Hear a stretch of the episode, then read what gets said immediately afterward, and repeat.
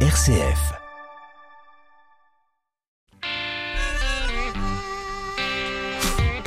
Bonsoir et bienvenue à toutes et à tous dans le 18-19 régional. Il circule déjà dans notre région, sert pour certains vous chauffer, à alimenter vos transports. On parle du gaz vert aujourd'hui dans le 18-19 régional avec notre invité ce soir, le directeur client territoire de GRDF en région sud-est. Et puis retour à 1600 mètres d'altitude ce soir dans le feuilleton de la semaine, dans la station de ski Chalmazel dans la Loire, la seule station du département. Nous ferons étape au bar-restaurant avec les saisonniers Clément Bonsignor de RCF Saint-Etienne. Et puis votre rendez-vous d'actualité, c'est à 18h30 en compagnie de Charlotte Mongibaud. Bonsoir Charlotte. Bonsoir Corentin, bonsoir à toutes et à tous. Quels sont les titres de l'actualité ce soir? Clap de fin pour les soldes d'hiver aujourd'hui. Le bilan est maussade. Dans les boutiques physiques de vêtements et de chaussures, on ira faire les comptes dans une enseigne du Puy-en-Velay. Les réservations pour les vacances d'hiver, elles continuent à grimper. Carton plein dans les stations de ski et bison futé voie rouge ce samedi. Et puis on rendra hommage aux Jeux Olympiques d'Albertville la cérémonie d'ouverture, c'était il y a 30 ans, jour pour jour. Et votre météo, demain du soleil, encore du soleil, Corentin. Eh bien tant mieux. Merci beaucoup euh, Charlotte, on vous retrouve tout à l'heure à 18h30. Des drones made in Haute-Loire dans le reportage du jour. Découverte de l'entreprise Hexadrone, entreprise de fabrication artisanale au départ, mais qui, avec la qualité qu'elle propose, grandit petit à petit. Alors petit essai volant du drone avec Martin Obadia dans 5 minutes. Mais d'abord c'est le clin d'œil positif prend la route à vélo ce soir et direction l'Ardèche. 18-19, une émission présentée par Corentin Dubois. Et un clin d'œil sportif ce soir en Ardèche et nous rejoignons Antoine Loistron. Bonsoir Antoine. Bonsoir Corentin, bonsoir à toutes et à tous. Mais vous vouliez nous parler de l'Ardèche qui va presque devenir le centre de l'attention de la planète cycliste. Oui, alors certes, je m'enflamme un peu, mais quand même, rendez-vous compte d'ici euh, le mois de juin, les deux courses françaises par étapes les plus importantes en dehors du Tour de France, évidemment, passent par l'Ardèche. Alors déjà, dans, un mois, c'est Paris-Nice, la course au soleil qui passera une journée dans notre département. Cette course qui réunit les meilleurs cyclistes du monde pour la première course à étapes d'une semaine d'envergure de la saison, offre une arrivée d'étape dans la commune de Saint-Sauveur de Montadu, après avoir euh, traversé tout le nord du département sur plus de 100 10 km. Deuxième passage, ça sera en juin prochain pour euh, la dernière grande répétition avant le Tour de France, le fameux critérium du Dauphiné que l'on ne présente plus en Auvergne-Rhône-Alpes évidemment, qui euh, a l'habitude de parcourir les routes iséroises et savoyardes. Le parcours complet sera euh, justement dévoilé jeudi, mais on sait déjà que le grand départ sera donné, vous l'avez deviné, de l'Ardèche avec une première étape 100% Ardèche entre la Voulte-sur-Rhône et Beauchastel, profitant des reliefs variés de la vallée du Rhône plateau ardéchois. Et puis euh, avant ça, dès euh, fin février, là c'est une course française qui prend de plus en plus d'ampleur. Ce sont les boucles Drôme-Ardèche, une course d'un jour, le samedi en Drôme et le dimanche en Ardèche, portée par une équipe de bénévoles passionnés et qui verra euh, rouler cette année rien que le champion du monde français, Julien Alaphilippe, et le Slovène Primoz Roglic qui a fini deuxième du dernier Tour de France, pardon, pas du dernier, du Tour de France en 2020. Et on le voit, Antoine, c'est un programme chargé et qui ne profite pas uniquement aux fans de vélo, c'est tout euh, le territoire qui en tire bénéfice finalement. Et oui, Corentin, et c'est bien sur ce point qu'appuient euh, les collectivités pour euh, justifier l'investissement financier nécessaire pour accueillir ces courses. Les retombées sont là pour favoriser l'attractivité du territoire. En tout cas, c'est ce qu'espère Jackie Barbizan, le maire de Saint-Sauveur de Montadu, qui va donc accueillir l'arrivée d'étape du Paris-Nice en mars prochain. Il est lui-même d'ailleurs responsable d'un club de, vélo à Saint-Sauveur de. C'est la promotion de notre village et, au plus large de la vallée Lérieux euh, à travers les médias que sont France Télévisions et Eurosport, hein, dans la mesure où il va y avoir une heure et demie de direct à partir de Saint-Sauveur-Montagu, donc sur la région, qui vont mettre en valeur le, territoire. Et il y a à peu près 2 millions de spectateurs euh, sur les retransmissions dans le monde. Donc euh, moi je veux qu'il y ait un éclairage sur notre région pour dynamiser la pratique cycliste, la pratique vélo, les sports de pleine nature d'une manière générale à partir d'une magnifique région euh, qui s'adapte euh, au vélo de route, au VTT et au gravel aujourd'hui avec les, voies cyclables euh, telles que la Dolce Via, la Peyre, la, la Viarona.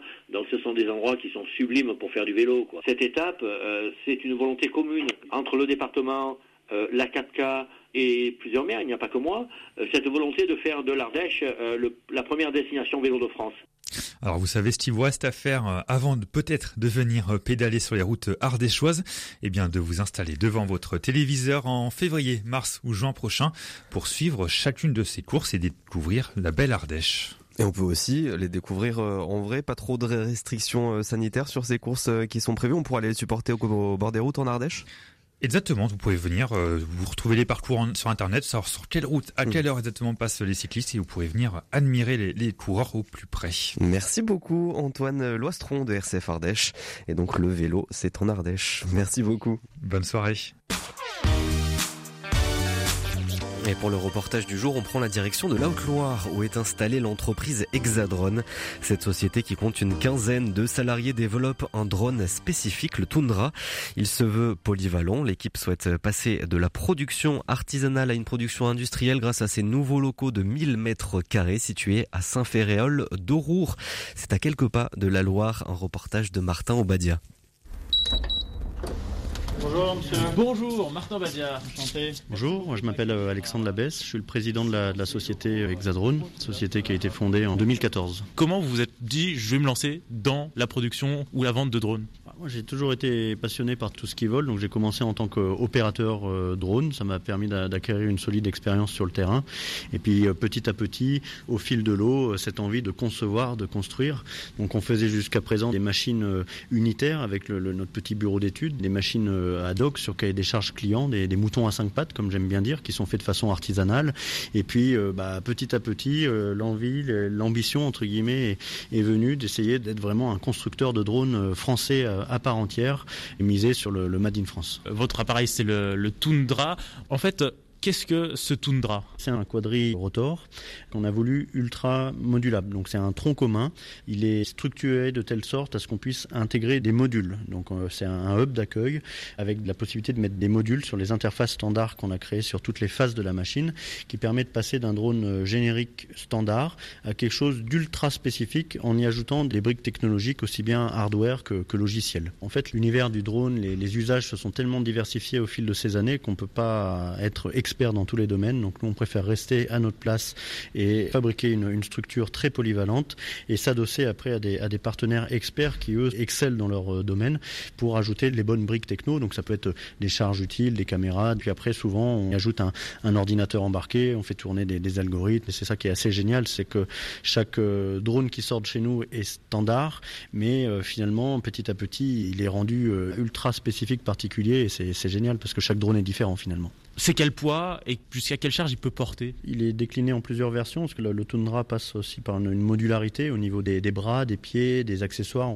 Mais dans la configuration qu'on a devant les yeux, qu'on appelle la configuration endurance, on peut voler une heure à vide et on peut voler jusqu'à 30 minutes avec 4 kg de charge utile. Donc 4 kg, c'est vraiment le, le poids qu'on va ajouter à la machine, en plus de la batterie et du drone, et qui sont souvent les, charges utiles métiers. C'est un appareil qui est très euh, silencieux, c'est aussi la, la volonté par rapport aux acteurs euh, que, que, vous visez en fait Oui, alors c'est vrai que naturellement, euh, au, fil de l'eau, entre guillemets, euh, on s'est spécialisé sur les, les, métiers liés à la défense. Donc on fait à peu près 50% de notre chiffre d'affaires avec le monde de la défense, aussi bien les unités en elles-mêmes, les forces spéciales, etc., que les entreprises liées au marché de la, de la défense comme Thales, Naval Group ou autres.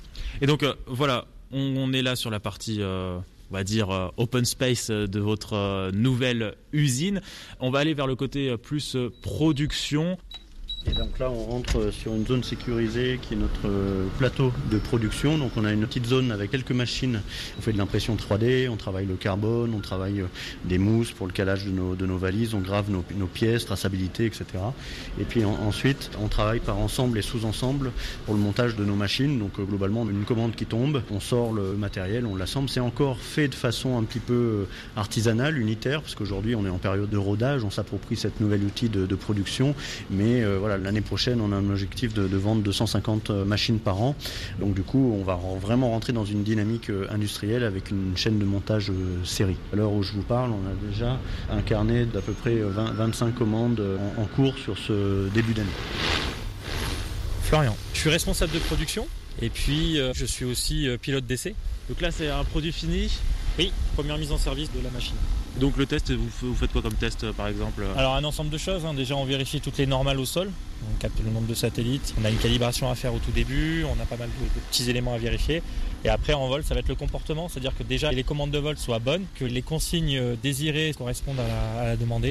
Et puis après, ça va être tout un tas de choses pour vérifier que le système de transmission on a une bonne autonomie euh, au niveau, enfin une bonne euh, élongation donc euh, au niveau de la fréquence.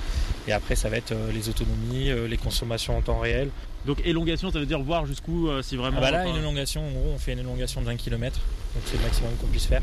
Et donc en gros, on vise un cap, on va à ce- cet endroit-là. Alors, on a, nous, on a un retour qui nous permet d'avoir une carte et un retour vidéo en temps réel, qui nous permet donc d'avoir euh, la possibilité de, de garder toujours un, un contrôle sur la machine.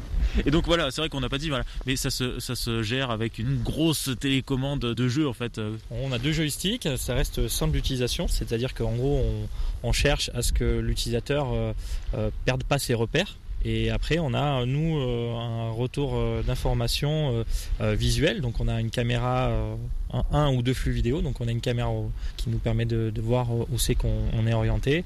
Et puis, on a une carto et on a toutes les informations de vol qui, qui nous permettent de vérifier les constantes et d'agrémenter le vol en fonction des, des missions.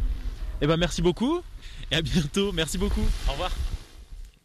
Et c'était un reportage réalisé par Martin Obadia. 18-19, l'invité. Connaissez-vous vraiment le gaz vert, gaz qui s'implante de plus en plus dans la région? GRDF publie les résultats d'une étude menée auprès de 2000 habitants de la région Auvergne-Rhône-Alpes. Résultat, une majorité pense que c'est l'avenir, mais une minorité le connaît vraiment. On va en parler ce soir avec notre invité dans le 18-19 régional, Guillaume Armanet. Bonsoir. Bonsoir. Merci beaucoup d'être avec nous. Donc, vous avez été nommé il y a un an directeur client territoire de GRDF en région sud-est. Donc, vous avez réalisé une étude avec le cabinet Becoming hein, sur un échantillon de 2000 habitants en aura. Quel bilan vous, en tirez? Euh, D'abord, euh, euh, ce qu'on retient, c'est que près de 8 habitants sur 10 dans la région Auvergne-Rhône-Alpes euh, ont une image positive du gaz vert lorsqu'on leur a expliqué comment celui-ci est produit. Et 8 habitants sur 10 pensent que c'est une énergie d'avenir. Ce qui fait que pour nous, c'est quand même une excellente nouvelle.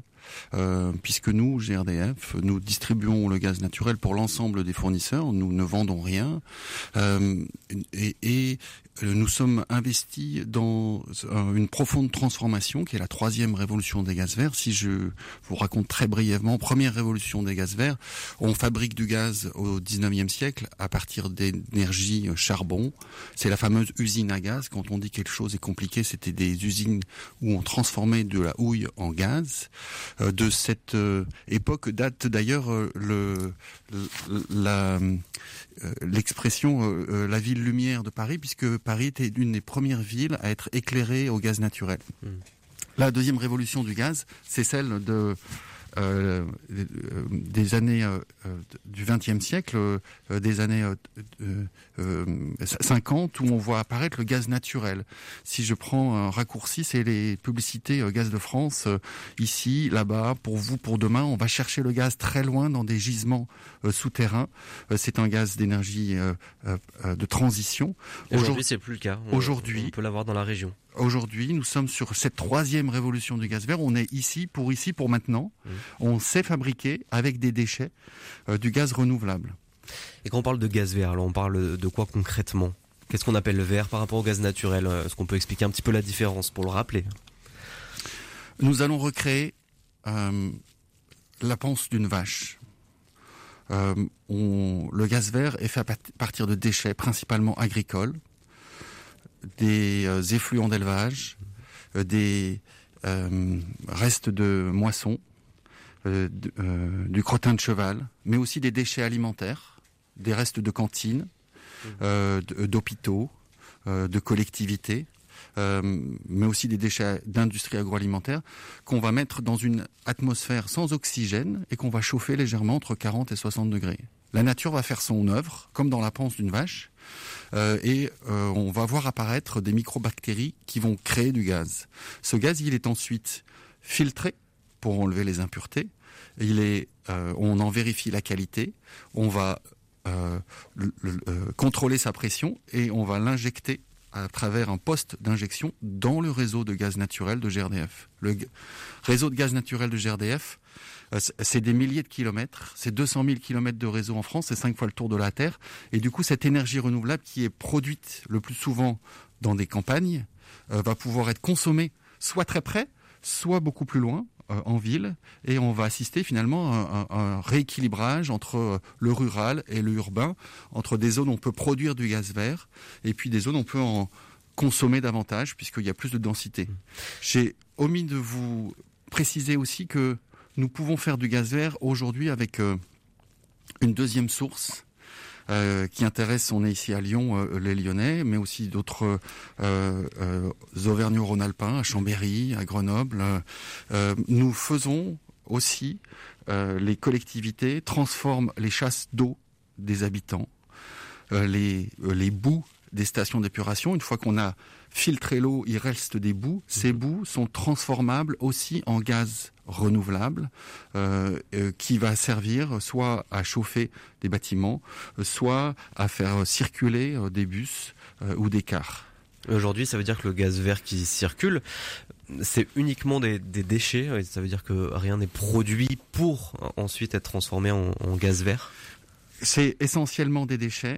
Euh, il peut arriver, euh, euh, la législation permet aux agriculteurs d'utiliser 15% de matière qu'on va produire entre les récoltes pour couvrir les sols. Donc du blé par exemple Non, non, non des, des récoltes comment dire, d'intersaison qui vont être utilisées pour couvrir les sols, éviter l'érosion et puis rentrer dans, dans, le process de méthanisation. Mais on est très très largement sur des déchets. Hmm. Et est-ce qu'on produit beaucoup, du coup, dans la région, ici en Auvergne-Rhône-Alpes Alors, en pourcentage, euh, ça reste assez faible. En dynamique, on assiste vraiment à une euh, révolution. En dynamique, c'est-à-dire? C'est-à-dire que euh, la dynamique est assez forte. Hmm. il y a dix ans, la méthanisation, c'était anecdotique. nous sommes aujourd'hui à 30 sites qui injectent du biométhane, donc ce gaz renouvelable, dans le réseau de GRDF en région Auvergne-Rhône-Alpes. Euh, une vingtaine supplémentaire va voir le jour cette année en 2022. Parmi les derniers sites, on peut citer euh, Méta Val de Saône à Dracé dans le Rhône, euh, Métamode à Saint-Cyr sur Menton dans l'Ain, ou encore dans la Loire à Précieux, Pleine Énergie. Aujourd'hui, il y a trois départements qui tirent cette dynamique l'Isère, le Drône et l'Allier. et euh, si je convertis finalement cette production, cette capacité de production en logement chauffé au gaz renouvelable, aujourd'hui on est à 75 000 équivalents logements chauffés au, gaz renouvelable. Euh, on prévoit 100 000 d'ici la fin de l'année et on prévoit déjà 200 000 d'ici la fin 2024. C'est-à-dire que on est sur x3 en trois ans. Ce n'est qu'un début. Notre promesse à nous, GRDF, c'est que en 2050, 100% du gaz sera produit en France, renouvelable, made in France. Euh, et donc c'est vraiment une révolution pour nous euh, parce que on travaille avec des parties prenantes qui sont nouvelles, mmh. les agriculteurs, des collectivités locales, pour favoriser le développement de cette filière avec l'enjeu de, l'indépendance. Euh, on en parlera peut-être aussi avec vous euh, tout à l'heure. Donc vous avez parlé du chauffage, hein, les, les, habitants qui servent, qui se servent du gaz euh, vert pour se chauffer. Il y a une utilisation aussi dans, dans les transports en commun, notamment? Oui. les transports en général. Le, utilisé pour tout? Alors. Ce gaz vert, il réutilise déjà les mêmes équipements, hmm. les mêmes canalisations et les mêmes équipements que ceux du gaz naturel. C'est-à-dire que lorsque vous êtes chauffé euh, avec une chaudière au gaz naturel aujourd'hui, vous pouvez faire le choix en contactant votre fournisseur sur le site euh, énergie-info.fr, le site du médiateur de l'énergie du gouvernement, euh, pour aller choisir un fournisseur qui va vous fournir en gaz renouvelable, en gaz vert. Donc les équipements ne changent pas, les canalisations ne changent pas. On a vu ces dernières années se développer le gaz naturel véhicule, et le bio-gaz naturel véhicule, donc du gaz renouvelable issu de ces déchets, euh, qui peut être utilisé dans la mobilité, essentiellement euh, pour les euh, transports lourds, donc les poids lourds, les cars, les bus. Et là, on assiste à une progression faramineuse également, puisqu'on est sur x6 en Auvergne-Rhône-Alpes en l'espace de trois ans. Aujourd'hui, un bus sur deux qui est acheté par les collectivités locales est au bio-GNV ou au GNV. Euh, la consommation, elle, est, elle, est, exponentielle parce qu'elle répond à un besoin. Euh, ce gaz est le meilleur allié de la qualité de l'air et de nos poumons dans les centres-villes. Vous savez que dans les grandes métropoles de la région mmh. se mettent en place ce qu'on appelle des zones à faible émission. Les véhicules polluants petit à petit ne peuvent plus rentrer dans les centres-villes, eh bien ce gaz renouvelable, il, est, euh, il divise par 10 les émissions de CO2, euh, euh, les émissions de particules sont extrêmement moindres, le bruit est moindre hmm. pour les habitants, et donc il trouve sa place oui, dans les centres-villes, aussi sur la mobilité. On continue de parler du gaz vert avec vous, Guillaume Armanet, directeur client territoire de GRDF en région sud-est, juste après le journal régional journal régional présenté par Charlotte Mongibaud. Bonsoir Charlotte. Bonsoir Corentin, bonsoir à toutes et à tous. Dernière minute pour les soldes d'hiver et les clients n'ont pas été au rendez-vous. On ira faire les comptes dans une enseigne du Puy-en-Velay. Les réservations pour les vacances d'hiver, elles continuent de grimper, carton plein dans les stations de ski, bison futé voire rouge ce samedi. Et puis on rendra hommage aux Jeux Olympiques d'Albertville. La cérémonie d'ouverture, c'était il y a 30 ans, jour pour jour. On fera en fin de journal votre météo, du soleil et encore du soleil. Un clap de fin pour les soldes d'hiver. Les clients ne se sont pas pressés dans les enseignes. Le secteur de l'habillement, par exemple, comme celui de la chaussure, n'ont pas écoulé leur stock. Stéphanie Antoire est la gérante de Sport Loisirs au Puy-en-Velay, une enseigne spécialisée dans la chaussure de sport. Les ventes en ligne ont bien marché. Elles connaissent dans tous les secteurs un essor depuis deux ans. Mais dans la boutique, le bilan est mitigé, Stéphanie Antoire. Il y a plusieurs euh, réponses à ça. Hein. Ça dépend de l'âge aussi des clients. Je pense que dans la clientèle un petit peu plus jeune, c'est euh, une évolution de la consommation, tout simplement. Euh, il y a eu le contexte sanitaire quand même qui a pesé lourdement, puisque là, il y a des personnes qui hésitent à se rendre encore dans des, dans des boutiques physiques. Donc, je pense que c'est un petit peu toutes ces réponses qui expliquent que les soldes cette année, c'était vraiment assez mitigé. En tout cas, au niveau de la boutique physique, je pense qu'il faut se poser des questions et se dire comment on peut tirer son épingle du jeu, qu'est-ce qu'il faut apporter au consommateur pour lui donner envie euh, de pousser la porte du magasin, mais euh, c'est aussi par rapport au référencement de certaines marques, certains produits, peut-être privilégier des choses qu'on ne trouve pas facilement sur le e-commerce. Prochaine remise, les soldes d'été vont se dérouler à la fin du mois de juin.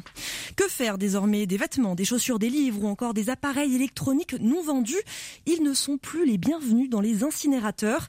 Depuis un mois, la loi anti-gaspillage interdit à la destruction des invendus non alimentaires pour limiter l'émission de gaz à effet de serre. Il faut désormais réemployer, recycler ces produits. Et parmi les solutions, les dons à des associations caritatives, associations comme Emmaüs qui s'attendent à recevoir de plus en plus plus de bien, même si les effets de cette loi en un mois ne se font pas encore sentir.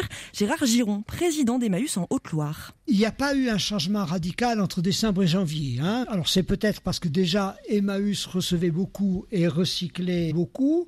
C'est aussi parce que c'est en train de se mettre en place progressivement.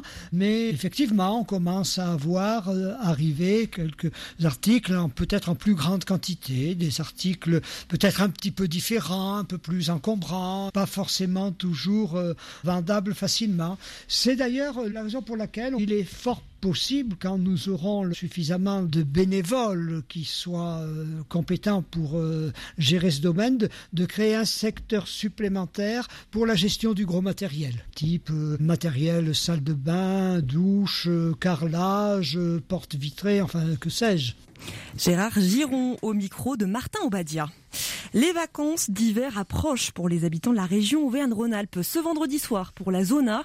Et dans l'hôtellerie-restauration comme sur les pistes de ski, le moral est au sommet. Les réservations de dernière minute s'enchaînent. Les vacanciers sont même dans les starting blocks, Violaine oui, ici pour les hébergeurs, c'est presque un carton plein. Sur l'ensemble des vacances, toutes zones confondues, les réservations tournent autour de 75%. Et puis pour la zone A, celle notamment de l'Académie de Grenoble, le taux de remplissage se situe entre 80 et 100%. Des chiffres un peu en deçà du dernier hiver de référence, celui de 2019-2020. Mais il s'agissait d'une part d'une saison exceptionnellement haute et puis d'autre part, il ne faut pas oublier que la pandémie a changé nos modes de consommation, même lorsque l'on parle de vacances. Beaucoup attendent désormais le dernier moment avant de réserver leur séjour pour avoir la certitude de partir en famille ou entre amis sans cas de Covid dans le groupe. Les chiffres devraient donc encore gonfler dans les jours à venir. De manière générale, partout dans la région, les perspectives sont encourageantes avec un taux de remplissage moyen de 82%. La clientèle française exprime donc son besoin de souffler au grand air après deux années compliquées.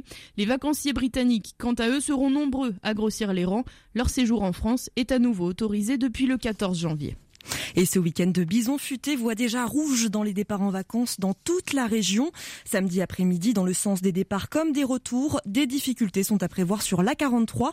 Il est conseillé d'éviter le tronçon Lyon-Chambéry. Rien à signaler pour l'instant pour dimanche. La journée est classée verte. Le département de l'Ain met les bouchées doubles pour mieux équiper ses pompiers.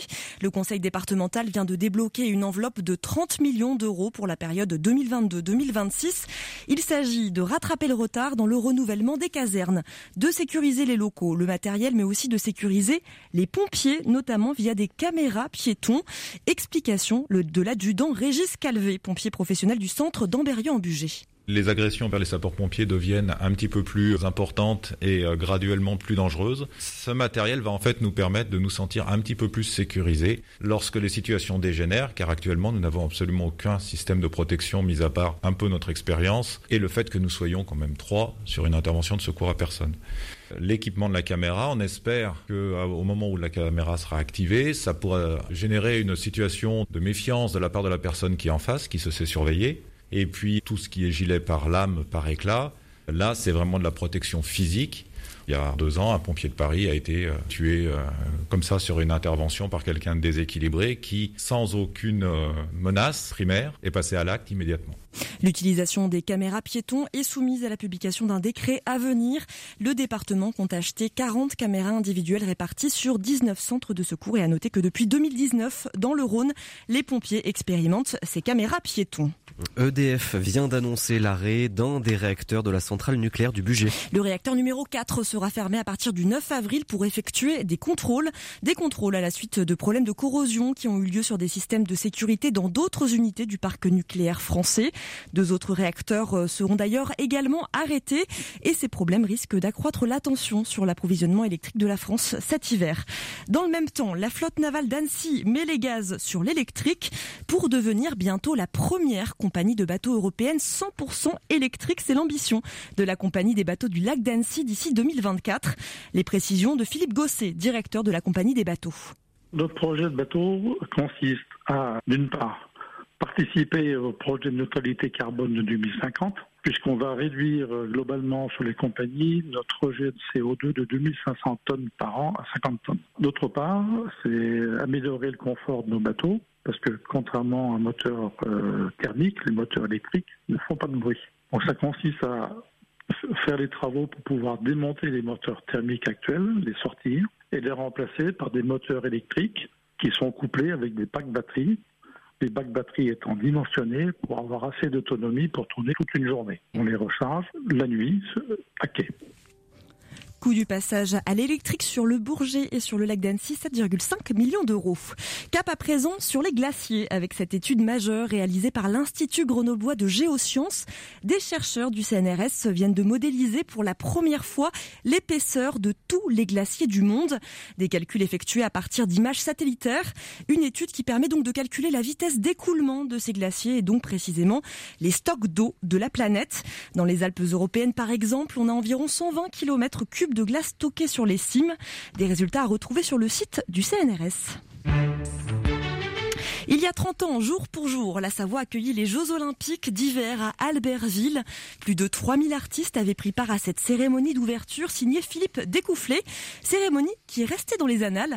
On pense par exemple à la Ola de l'ex-président François Mitterrand, à Michel Platini qui enflamme la vasque olympique. Le récit de cette soirée par Victorien Duché. Et pourtant, au départ, rien ne prédestinait Philippe Découfflé à mettre en scène un tel événement. Le choix s'était porté sur le réalisateur bien connu Jean-Jacques Hano. Jugé trop coûteux, son projet a vite été abandonné. C'est alors que Michel Barnier, président de la Savoie, et Jean-Claude Killy, triple champion olympique, tapent à la porte d'un chorégraphe encore inconnu.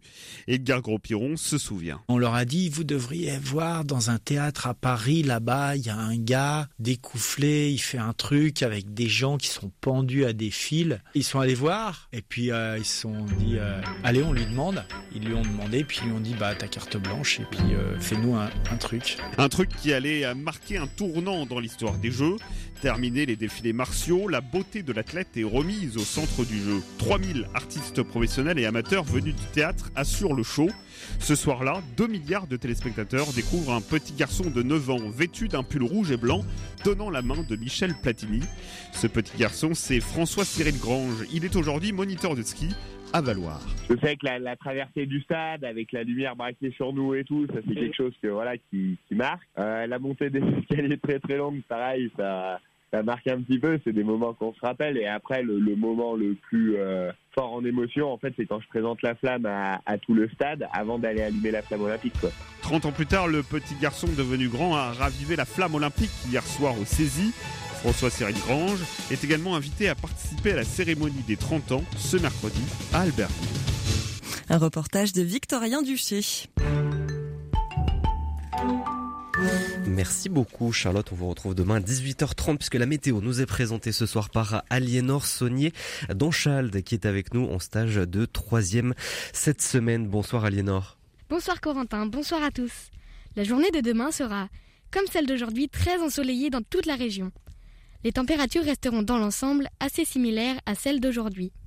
Il fera demain matin moins 5 degrés à Chamonix-Mont-Blanc, moins 3 à Bonneval-sur-Arc, moins 1 à l'Allée, moins 1 à Saint-Flour, 0 à Chambéry, 1 à Valence, 2 à Lyon, mais également des températures plus élevées, telles que 3 degrés à Clermont-Ferrand, 4 à Roanne, 5 à Sablières. L'après-midi sera très doux, avec 12 degrés à Moutier, 13 à Oyonnax, 14 à Saint-Étienne, 14 à Sablières et même 15 à Montluçon. Merci beaucoup Aliénor et à demain 18h30.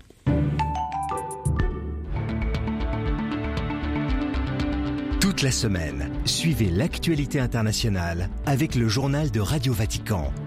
Du lundi au vendredi, la rédaction francophone vous donne rendez-vous à 8h30, 13h et 18h, ainsi que le samedi à 18h. Avec RCF et Radio Vatican, restez connectés au monde. 18-19, l'invité.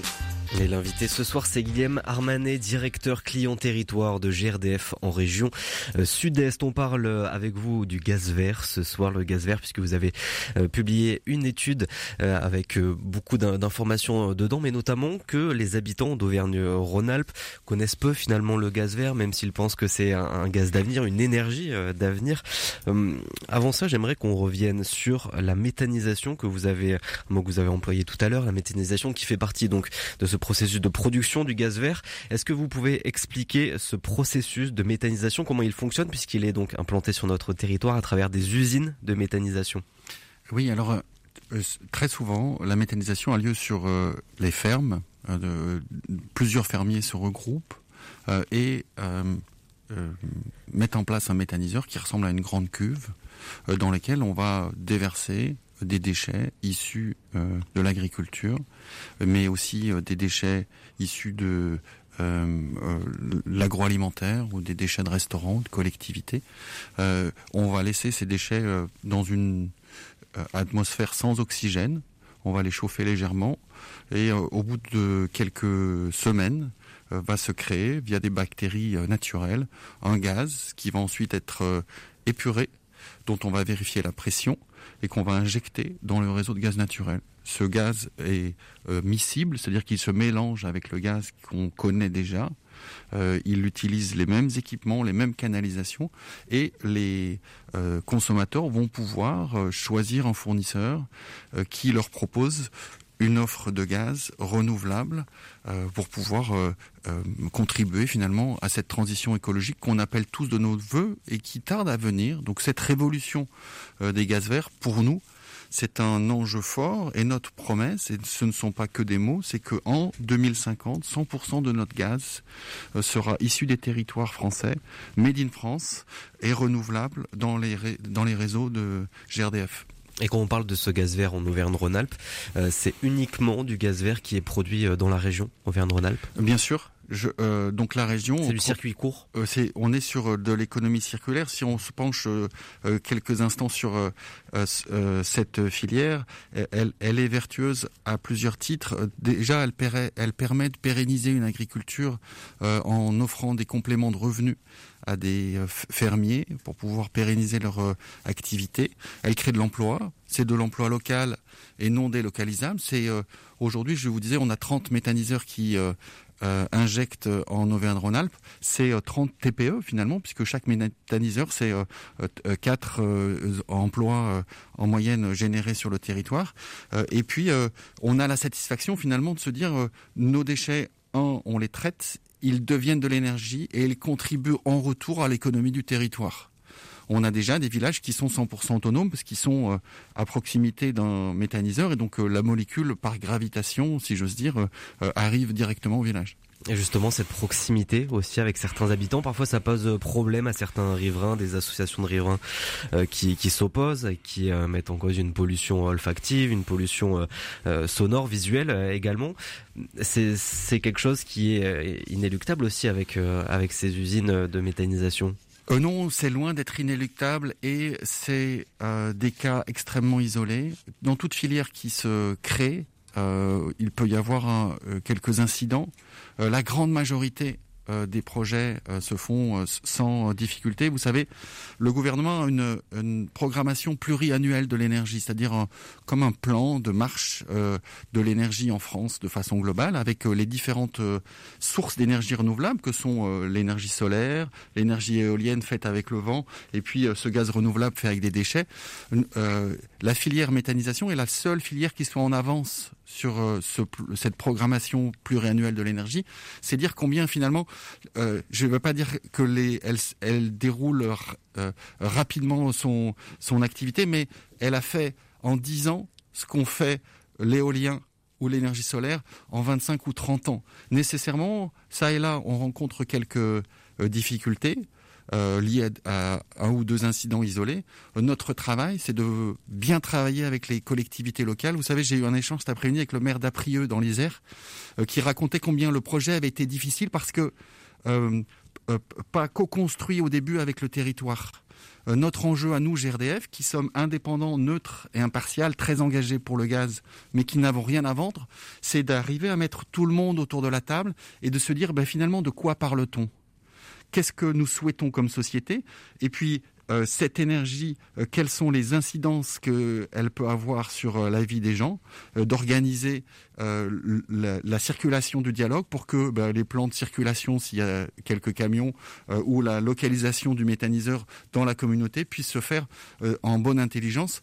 ce qu'on voit, et c'est ce que me disait le maire d'Aprieux dans l'Isère, c'est que aujourd'hui, quelques années après, il me disait, il y a presque une fierté des habitants d'avoir cette énergie-là, made in Auvergne-Rhône-Alpes, sur le territoire qui contribue à la vie quotidienne des gens mmh. et la satisfaction de se dire le gaz que je consomme, il vient de chez moi. Et comment gérer, euh, toutefois, maîtriser aussi le, le, risque de pollution des sols, la pollution des eaux, euh, qui peut euh, subvenir, parce que là on parle de gaz quand même. Oui, alors, euh, il n'y a pas de pollution des sols, il n'y a pas de pollution des eaux ce qui rentre dans le méthaniseur devient deux choses. Un, du gaz, on en a parlé, et deux, une poudre qu'on appelle un digesta, qui est une poudre fertilisante qui va être euh, épandue euh, sur les champs et qui est euh, un engrais finalement qui évite même la pollution des sols puisqu'elle évite aux fermiers d'utiliser entre 50 et 60% d'engrais chimiques phytosanitaire fait par l'industrie chimique et de rendre finalement à la nature des nutriments euh, qui n'ont pas été transformés en gaz. Hmm. En tout cas, ça s'attend à se développer. Est-ce qu'on va voir de plus en plus d'usines comme euh, comme celle qu'on a déjà en Auvergne-Rhône-Alpes s'implanter sur le territoire, puisque c'est, vous l'avez rappelé, l'objectif pour 2050, c'est devenir à 100% de gaz vert? Oui, c'est une filière qui va se développer. Je vous incite à venir visiter les méthaniseurs parce que je vous entends parler d'usines et euh, c'est pas, il faut se représenter ce que c'est. C'est deux dômes. Euh, Comme un peu des stations d'épuration. Ça ressemble. C'est euh, comment dire. C'est assez. je vais pas dire mignon, mais ça s'intègre bien dans le territoire. Le maire d'Aprieux nous disait que ça génère la fierté des habitants qui habitent pourtant à proximité. Et donc, oui, ça va se développer. encore une fois, on on voit dans ce temps de l'après-Covid combien c'est important pour euh, les consommateurs, c'est tout ce que nous apprend cette étude, de savoir d'où vient l'énergie, de savoir à quoi sert notre activité, finalement quel est le sens de faire société tous ensemble? Et donc c'est aussi euh, à ce type de euh, d'argument que vient répondre euh, le gaz vert dans, dans le monde de l'après-Covid. Il y avait un objectif qui avait été posé en 2019, donc il y a déjà trois ans par la région, c'était 180 unités en, en service fin 2023 contre 90 fin 2018, soit plus de 90 unités en cinq ans. Où est-ce qu'on en est? Est-ce qu'on va tenir ces, ces objectifs lancés par la région Auvergne-Rhône-Alpes? Alors, euh, pour l'instant, euh, nous, nous sommes en avance sur la programmation que nous avions euh, euh annoncée. nous sommes dans ce schéma de la région. Nous travaillons avec la région pour regarder comment favoriser l'émergence de nouveaux projets. Nous avons un certain nombre de projets qui sont en file d'attente et donc le plan de marche, je vous le disais, se déroule et se déroule avec un peu d'avance sur la programmation pluriannuelle de l'énergie. Et, c'est vrai que nous sommes la seule ENR la seule énergie nouvelle, renouvelable euh, dans ce cas-là. Je, euh, dis à, mes équipes régulièrement, approchons les choses avec beaucoup d'humilité. Le monde que nous construisons est un monde euh, où les, défis sont énormes. ne mettons pas tous nos œufs dans les mêmes paniers.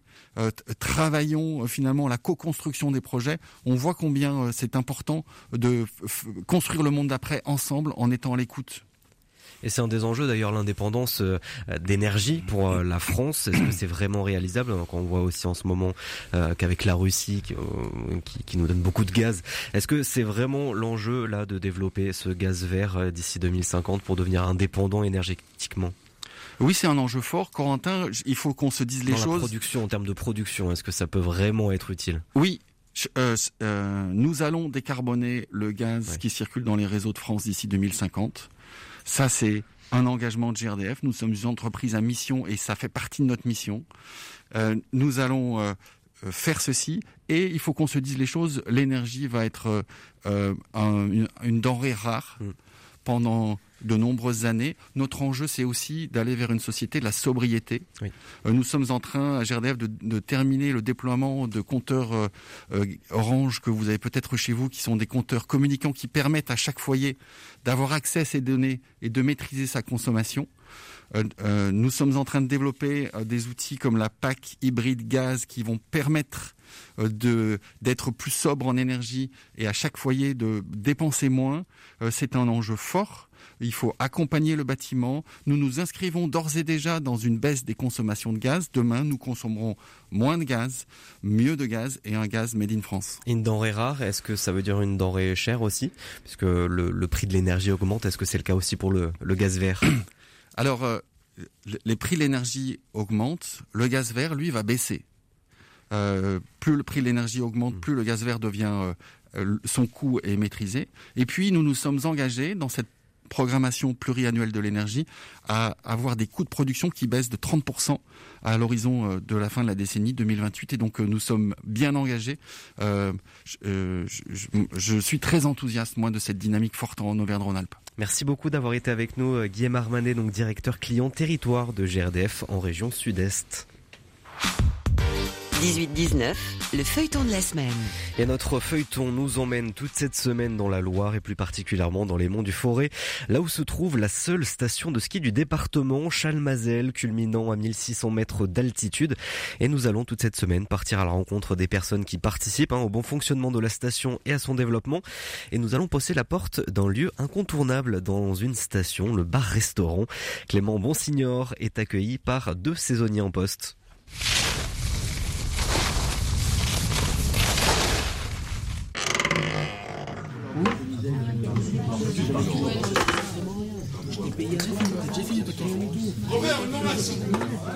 Euh, Louise et Eddie, bonjour à tous les deux. Merci d'avoir accepté de répondre à, à mes questions. Pourquoi choisir d'être saisonnier dans une station de ski ou ici? Eh ben, pour travailler euh, cet hiver, moi, je fais les saisons à l'année euh, dans les vignes à droite à gauche en France et en camion. Mais là, pour, pour l'hiver, je voulais trouver une petite maison et c'est à côté de chez moi. Du coup, j'en ai profité de venir à côté de la maison pour travailler. Et puis bien sûr en prime un peu de ski. Pourquoi pas, si possible, vu que la neige est de retour. Et moi, c'est que j'avais aussi envie d'une expérience dans un bar, et donc j'ai été pris ici comme second du bar, donc euh, voilà, c'est tombé parfaitement bien. Alors euh, quels produits on va retrouver? Je vois la brasserie par exemple La Canaille qui est une brasserie d'ici. Euh, c'est des bières locales. On essaye au maximum de faire des alcools un peu locaux? On essaye, voilà, donc on- comme vous l'avez dit, on a une brasserie de, locale à une quinzaine de kilomètres, donc on en a une impression, sinon on en a une plus grande diversité en bouteilles. On a de la source, euh, donc la, source c'est une euh, distillerie, pardon, qui est située à 5 km de la station, donc avec le- leur fameux pastis forésien. Voilà, on a une verveine locale qui vient de Vermont-Brison, de l'apothicaire aussi. Donc voilà, euh, on essaye au mieux. Après, on est obligé de, de- de vendre les produits que les gens attendent aussi, bien sûr. Mais, euh, mais voilà, on essaye de faire du local et au, au maximum. Les clients sont au rendez-vous, ils sont plutôt contents euh, quand ils viennent ici. C'est en après-ski, je suppose. Ouais, c'est sûr. Euh, bah, surtout euh, après une bonne journée de ski, ça fait du bien de se réchauffer autour d'un chocolat ou pour boire une bière euh, entre amis. C'est ça. Et souvent, ils viennent même avant, pendant, après. Donc, euh, on est ouvert avant les, les remontées mécaniques. Donc, le petit café le matin, le repas du midi, et après, bah voilà, l'après, l'après, l'après-journée.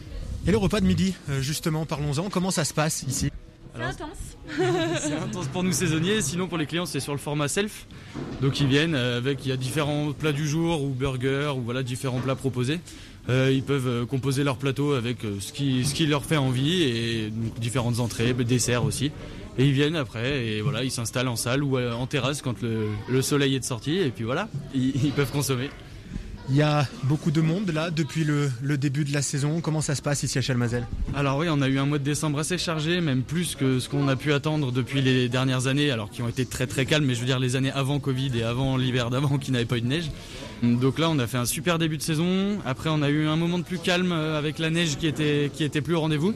Maintenant, elle est revenue, donc on espère que le mois de janvier sera quand même bon malgré que tout le monde est rattaqué. Et puis après, vacances de février, si on a de la neige, ça devrait être encore une belle saison. Saisonnier, c'est euh, un beau métier, on va dire ça. On fait beaucoup de rencontres entre les saisonniers et, et les clients aussi. Bah pour ma part voilà c'est ça c'est ma première fois en tant que saisonnier euh, de, de- de toute ma, ma carrière on va dire et pour l'instant ouais, que de belles rencontres euh, des voilà des gens de tout horizon euh, même ici qui viennent pas forcément que ce- c'est pas que des locaux en fait. Donc ouais c'est c'est hyper agréable comme euh, comme cadre de travail ouais. Qu'est-ce qu'il faut vous souhaiter pour la suite de la saison? De la neige du monde et euh, la- voilà de la bonne humeur en général je sais pas. Merci beaucoup en tout cas d'avoir répondu à nos questions. pas de soucis c'est moi merci à vous. Et autre ouvrage connu, le traité de l'amour de Dieu, Paris en 1616. Ce samedi 12 février, l'ancien temple du Teil, devenu la caravane Monde, accueille Conyan Blythe à partir de 21h avec une instrumentalisation épurée. Ce duo voix-violoncelle appréhende la chanson avec une indépendance stylistique à la croisée des chemins du jazz, de la chanson et de la poésie. Conyan Blythe, un duo uni par une volonté incommune de euh, déconstruire les genres. On écoute par exemple leur morceau Décembre pour terminer le 18-19.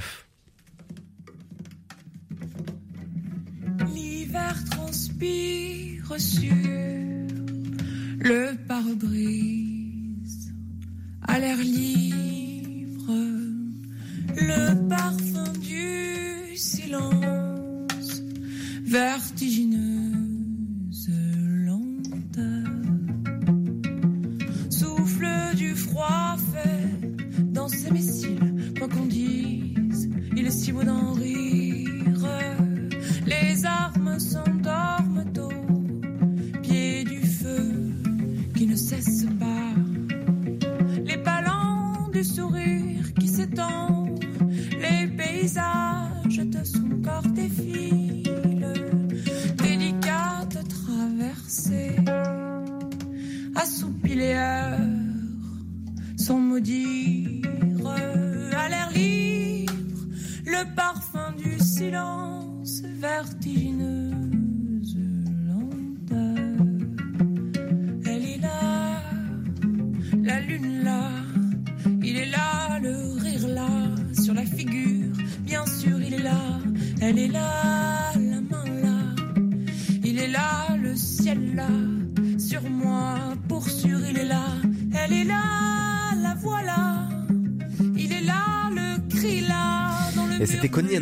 À retrouver le 12 février à l'ancien temple du Teil, devenu la caravane monte. C'est à 21h et c'est entre 5 et 10 euros. Et c'est la fin du 18-19. Merci à toutes et à tous de nous avoir suivis. Merci à toutes les équipes d'Auvergne-Rhône-Alpes de RCF. À Benoît Lotte qui a réalisé cette émission. Tout de suite, c'est le journal national et international présenté par Clotilde Dumais. Nous on se retrouve demain à 18h10. Alors très belle soirée et surtout prenez soin de vous.